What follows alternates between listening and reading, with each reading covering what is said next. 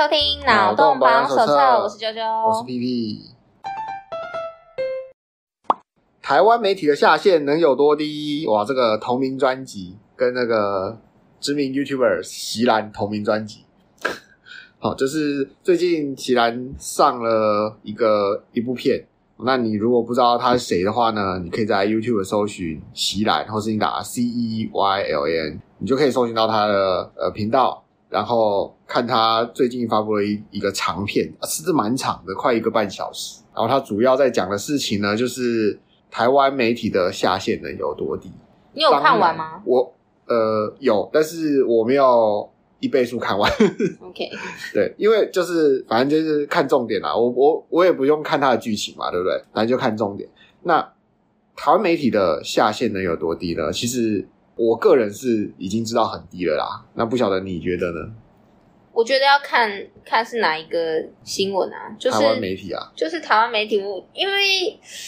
台湾媒体，如果你要直接综合来讲的话，偏低啊。但是如果说你是看不同台湾，当然还是有差。应该是说它主要指传媒啊，就是新闻、新闻台、电视台，因为它里面主要点数的就是，当然主要是网络新闻，然后电视台是比如像什么什么关键时刻那种的之类的，就是就是类似那一种风格的节目，嗯、就是比较偏传媒。那这个能有多低呢？很低啊，非常非常低。我我知道非常低。那你觉得呢？还是就你所知，它蛮高的？怎么可能？如果就这一类而言的话，你是指政论节目那一些吗？对，就是新闻政论节目。政论节目一定很低啊，是不是不知道在干嘛。那新闻呢？新闻我觉得是标题。你要看哪一台？对，而且我觉得要看是看哪一台。呃，我觉得播的就是播出的，就电视台播出的新闻是一一回事啦。我说。如果专指新闻台的网络新闻，就是它不是什么名不见经传的媒体，它是比如说什么什么三立 TV、TVBS 啊之类的这些他们在网络上做的网络新闻，你觉得呢？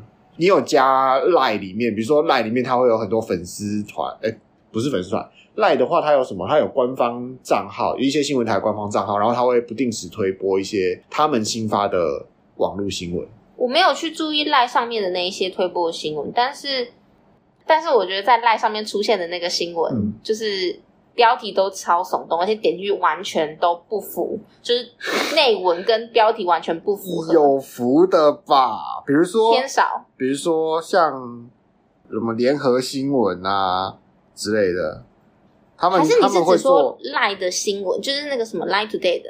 不是 Line Today 的哦，就是新闻台他们。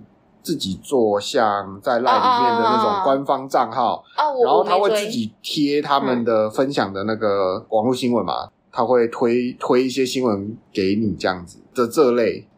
没有，我只有追踪 LINE Today，所以我。哦，你只有追踪 LINE，对，我只有来追踪 LINE Today。然后我平常如果看新闻的话，顶多是看那个 YouTube 上面，他偶尔会推一些新闻给我，我觉得我有兴趣，我会点进去看，但是我没有特定会。追踪哪一个新闻？LINE Today 也有 Today 支持。对，好但但这就重点啊！你会点进去，那你是通常个人是因为什么原因点进去？你你的话，我有兴趣我就点。有兴趣，当然通常都是有兴趣啊。但是好，那我反过来问说，那什么样的标题你一定不会点？娱乐，娱乐我不太会点。娱乐还有呢？我比较会关注社会新闻，社会新闻我会点进去看，但是其他的我就还好。那什么样的，比如说什么样的社会新闻？或者是什么样的，它的标题写了些什么东西，你会你你就不会点进去。嗯，如果说是哪个艺人怎样怎样，那个我那种我一定不点。然后如果说是那种什么呃什么车祸啊，然后发生什么事情啊之类这种社会新闻，或者是什么有谁谁谁受伤，什么几死几伤这种交通意外，我会点进去看一下。哦，你很喜欢这口味？哎，也不是，是我现在突然想到的。然后因为政治的 新闻，呃、政治类新闻我很。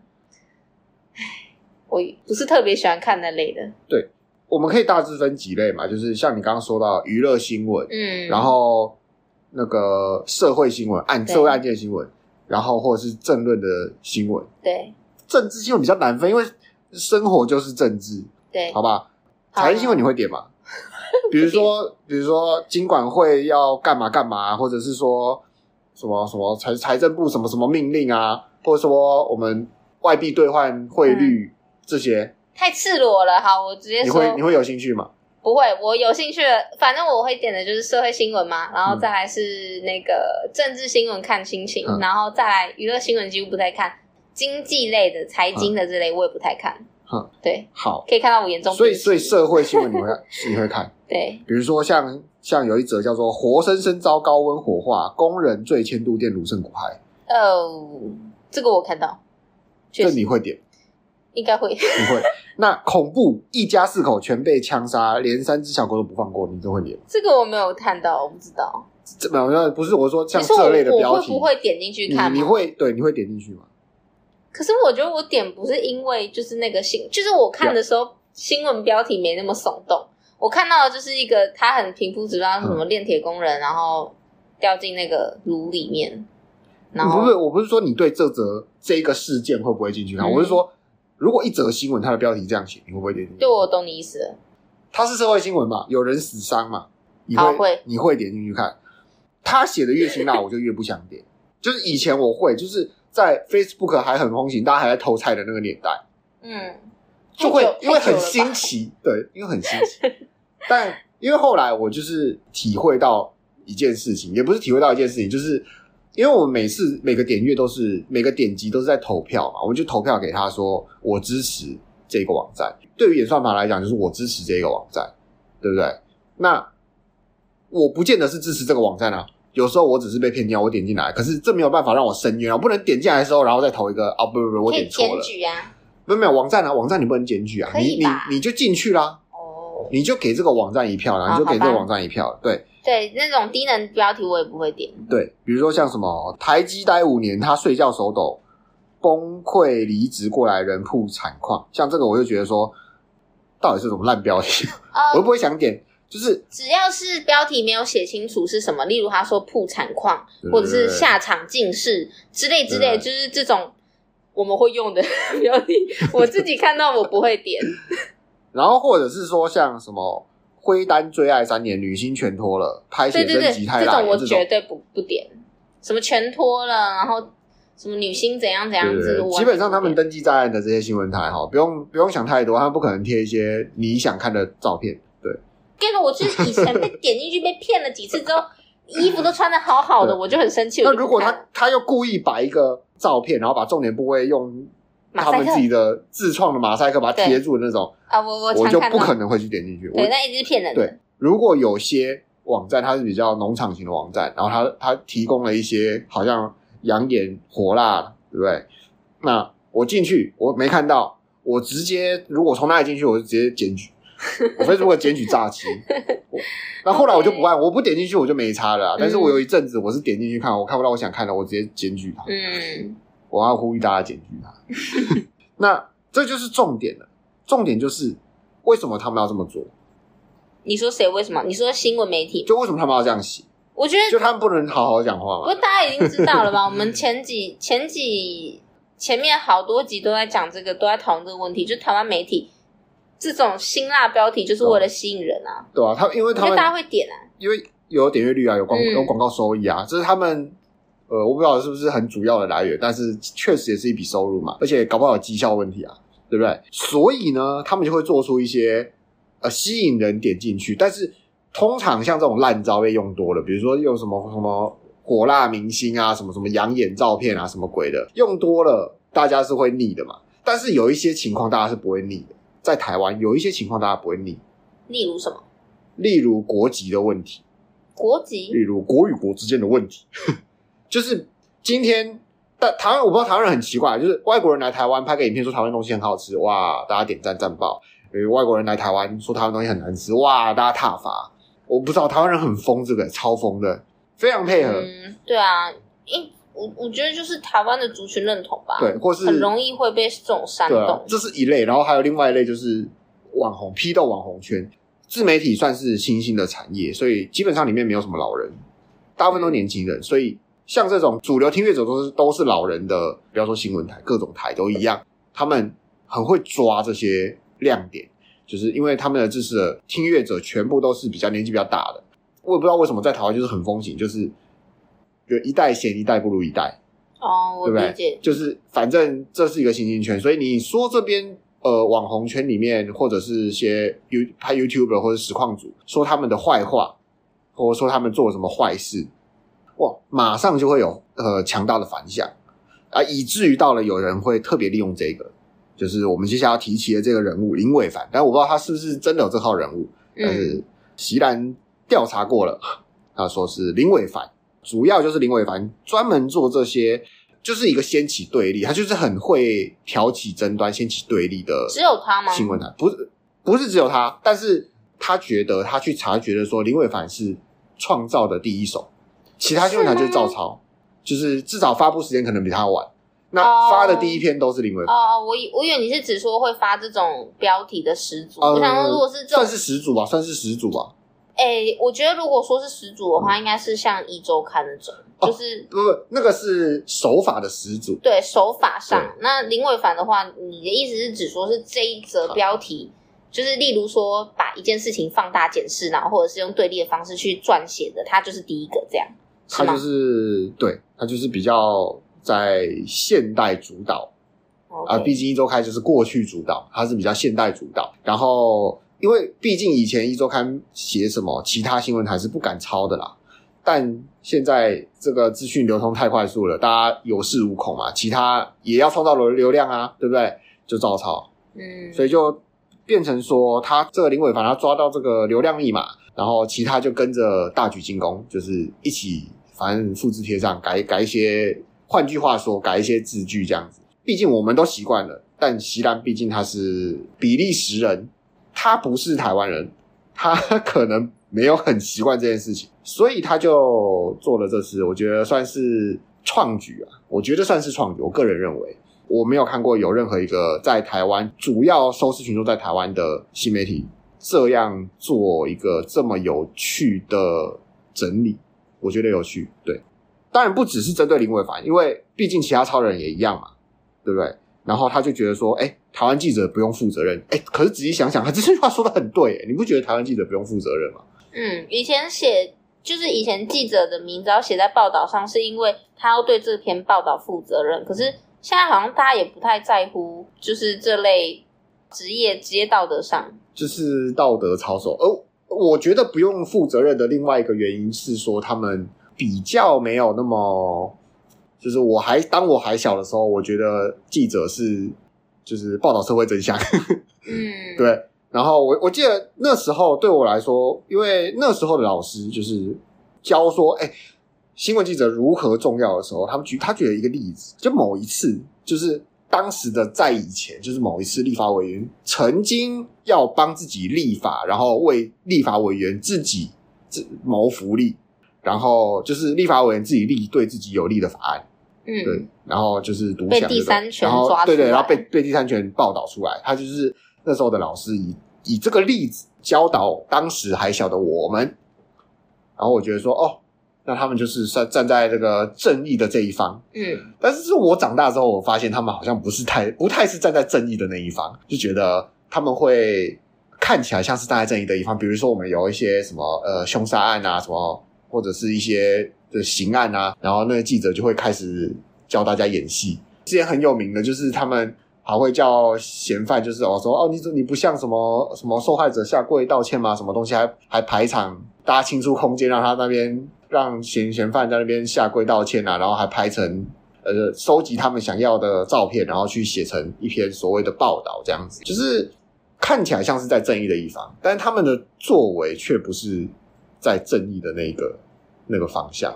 嗯，我我觉得要分两点来说啦。第一个是到底这个媒体有没有需要站在正义的一方？其实我是打一个问号，因为我不认为说媒体他应该要踩一个立场，然后就直接下一个他觉得哪一边是正义，然后所以他要怎么样陈述这个新闻。就是他不，我自己个人认为他不应该采一个立场。然后第二点是，我觉得会变成这样有一个很大原因，是因为就是媒体你也知道，现在谁还看这些新闻？看的一定变少了，然后尤其这是第一点啦，然后第二点是因为如果说今天大家新闻越看越少，他们只能用这种标题来抓眼球，然后又恶性循环的状况下，就会变得越来越糟。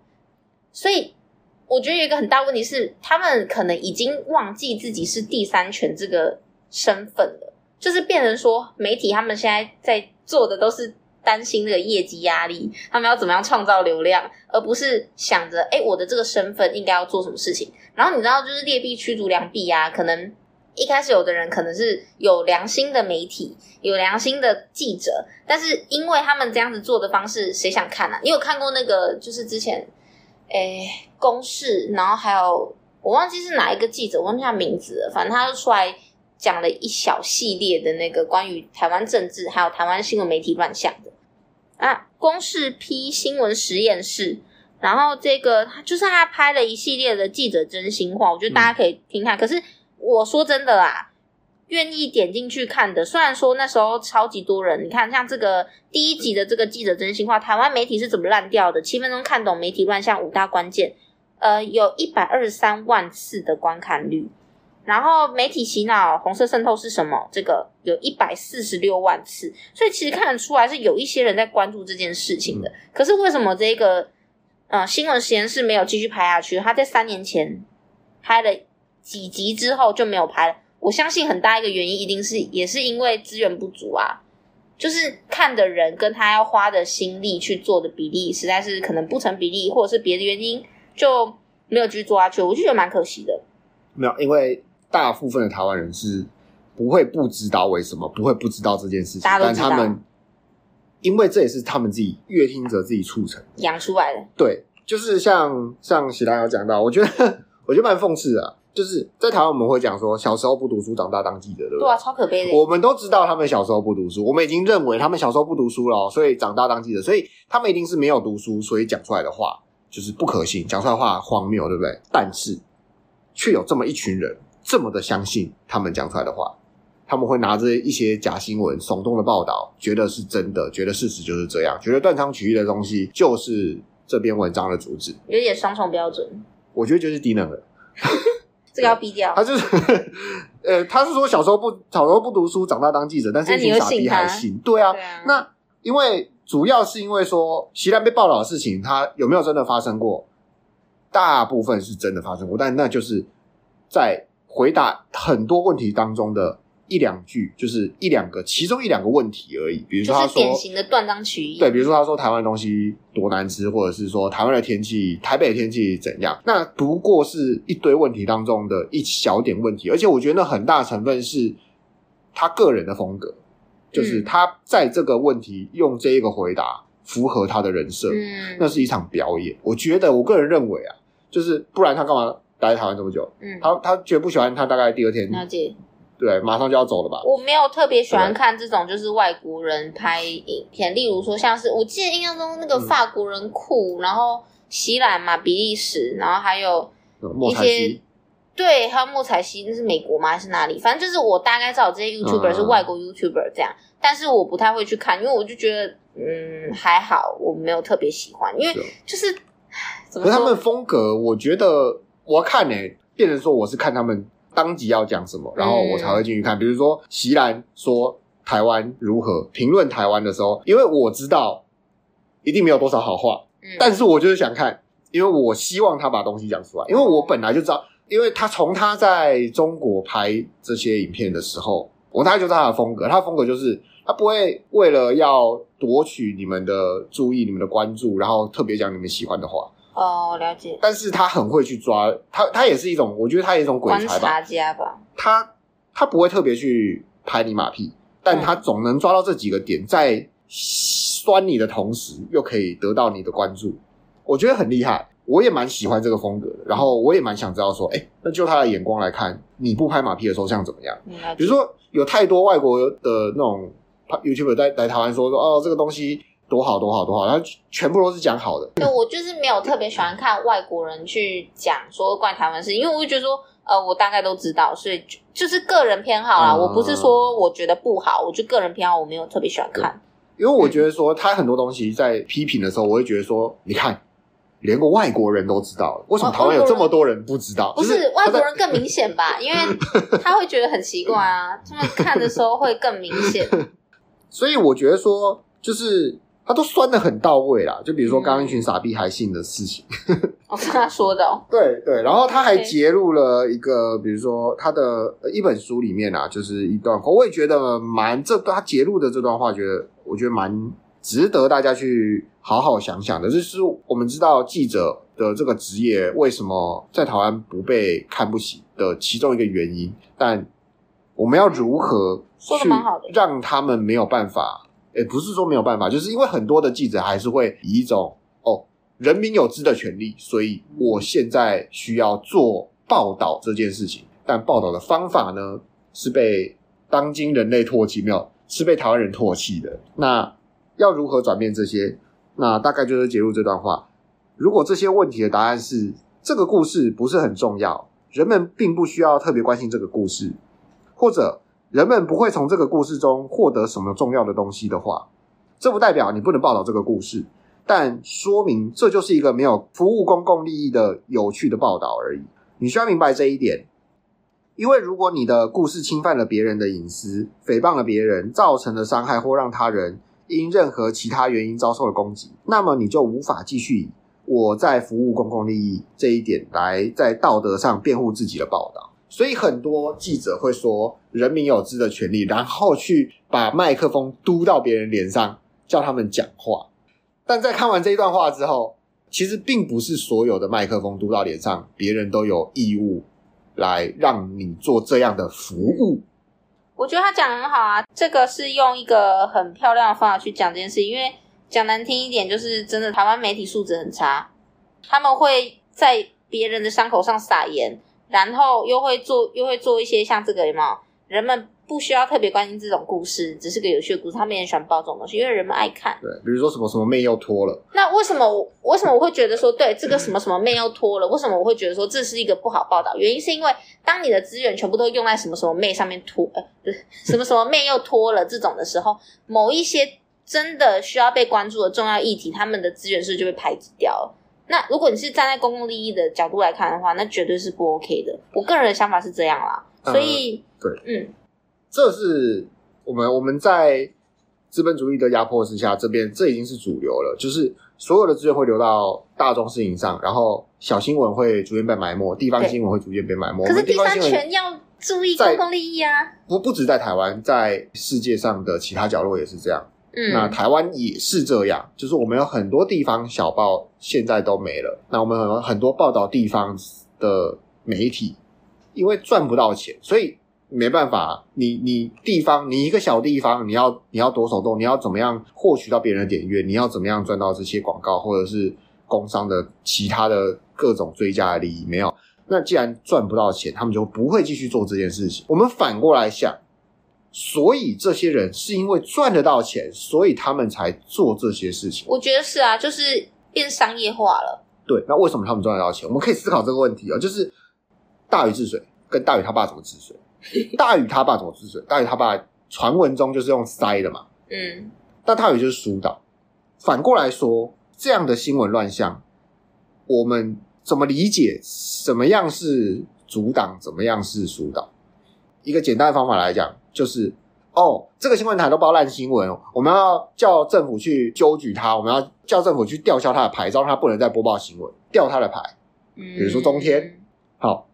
在这件事情上面，我们好像人民成功了，对不对？但是中天新闻到搬到 YouTube 上面，他们赚更多，他们继续做这些事情，有有改变，有任何改变吗？这个就是很商业化，变得因为对我来说，我会觉得，可是我我我原本的想法，我也是觉得说，政府应该是要去管这件事情，嗯、就是因为它是公共利益，嗯、然后公共利益的东西，如果你没有适当的管管束的话。嗯就会变成说，他们为了赚钱，为了商业化，然后去追求最大利益，就会报一些跟公共公众利益无关的事情，对吧？嗯、但是，如果说到你刚刚提到的那个问题啊，如果我我政府做的方式就是把它直接砍掉，那他只是换个地方继续去做，没有任何用。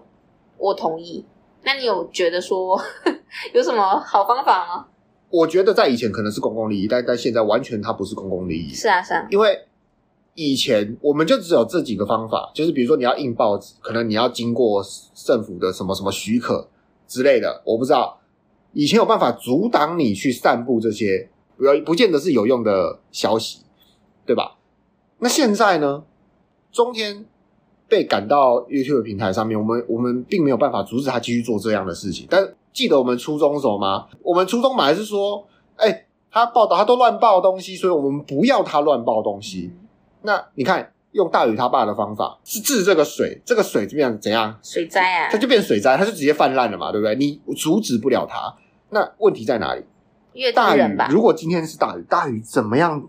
你你想象一下，想象一下，如果今天你是大禹，各位各位听众，如果你是大禹，疏通要怎么疏通？你要怎么去从源头让它导到另外一个方向？其实很简单，但是我觉得大家需要训练，就是我也是训练，就是当你看到耸动的标题，划掉，不要点进去，不要留言，不要分享，嗯，直到他这件同样的事情，它的标题是。普通的，你我们每一次的点阅都是一个投票。如果我们投票全部投在一些新三色的标题、新三色的内容、新三色的图片上面，就代表我们告诉这些媒体，我们希望、我们想吃这些东西，我们希望这些垃圾。然后那些媒体，因为你们点进去，他们收到流量了，他们根本就不在乎你的想法，他们看的是什么？他们看的是后台，他们看的看的是流量，他们有这些流量才可以去报给那些厂商，跟那些厂商说哦。我们我们这些新闻台超厉害的，我们每日点阅两三千万，为什么？我们全部都新三色，大家喜欢点进来，对，所以他就可以刷到钱。嗯。可是如果从现在开始，我们每一个人，我们看到新三色的标题图片，我们就是略过它，先从让演算法觉得你不喜欢这类的东西开始。是啊，对，好不好？但我觉得这不是透过口头呼吁，或者是我们就是有人讲一讲就可以改善一件事情。其实我觉得要从真的要从教育开始做起。就是你如果从小你就一直吃，你吃习惯了，你给他突然给他吃一些营养的什么蔬菜之类的，他也不见得吃得下去啊，因为不好吃啊。我告你，不要告我，我会逼掉，我会逼掉，很不健康啊！这这个大家都知道了吧？呃。没有啦，其实麦当劳不会不健康啦，不健康的是你吃多又不运动。但是相对不健康啊，不会啦，油炸淀粉哎、欸。可是我们很多便当都这样，很多台式便当也都是，所以不要吃，所以就不要吃。但是没办法，他们他们没有办法，他们没有选择。好，好没关系，反正重点不是，其实当然绝对不是说我在这边讲一讲，大家都会照做嘛，对不对？尤其是我们听众才几个人，对不对？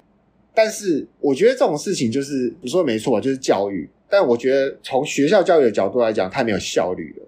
我觉得这这东西就是家庭教育，就是以身作则。就是我不懂哎、欸，到底有多少人会陪着他的小孩一起阅读网络上的东西？我我想应该没有，就连可能大家都是平板发下去，然后那个 YouTube 开儿童模式，让他自己滑，对不对？然后还要那个就滑到一些 Elsa Gate 这些东西，对啊，所以我不晓得多少人会。做陪伴这件事情，但是我觉得每一次都是一个机会教育，就是陪伴。因为小孩子最亲近的模仿对象其实就是家长本身。家长其实家长每天他在做什么，他们就做什么。家长每天划手机，他们就每天划手机，因为没事做。他看你做什么，他就做什么，就是有样学样。嗯，我觉得最重要一点就是，可能我们已经没有办法救比我们年纪还大的人了，但比我们，我我说这里的我们是指每一个个人，就是比你们年纪还大的人。你们可能没办法说服他们些什么，甚至同龄的人，你们没办法教导他们什么，或说服他们做些什么改变。但我觉得可以从下一代，就像我们曾经某一集有讲到的，就是我们要改造一个世代，我们需要花十八到二十年去做这件事情。为什么？因为就是从我们的下一代开始，开始陪伴。我记得以前大家整看电视的时候。这就是一个很好的陪伴，因为你看电视，你爸妈也会看电视，然后你会根据你爸妈对于这个节目的内容，对于这个节目的内容有所相对应的评价。我觉得那是一个很好塑造价值观的机会，对，这就是陪伴了，真的是没什么好说的，因为大家现在的陪伴越来越少，确实的，对啊，所以我觉得啊，就是从我们开始，至少对，从我们的下一代开始，好正能量。呃，为了台湾好，好好好，加油！啊，这是救台湾的，这是救台湾的其中一种方法。台湾正面临着很多种威胁，嗯，这是其中一种。当然，这样的像林伟凡这样做出来这样媒体报道，其实它只是其中一种烂，它不是最烂到根的那种烂。它在里面，甚至它还没有到类似到统战类型的，它顶多就是制造一些辛辣的话题。而已，普通烂，普通烂而已。对，那我们还有更烂的，其实 OK，那烂是比出来的，但我们现在都在比烂，对吧？所以 OK，可以效仿大禹治水的方法，就是用疏通的嘛。我们让那些报道人继续报道，可是他们的报道不会有任何效果，就像大禹把这些冲过来的洪水怎样转到其他地方啊，流掉，流掉就没了嘛，它不会直接正面冲击。而且除了大禹治水这个举例以外，我是觉得。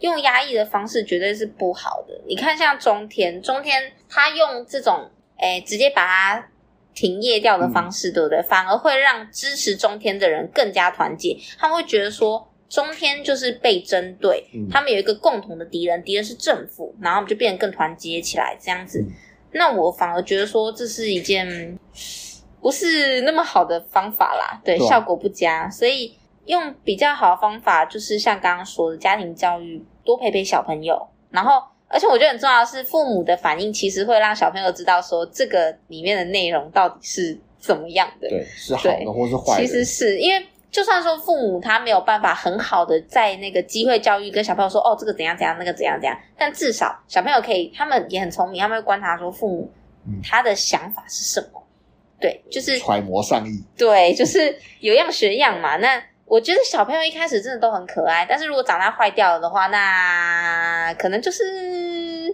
家长的问题，对 吧？家庭教育很重要，嗯，对吧？希望台湾媒体加油。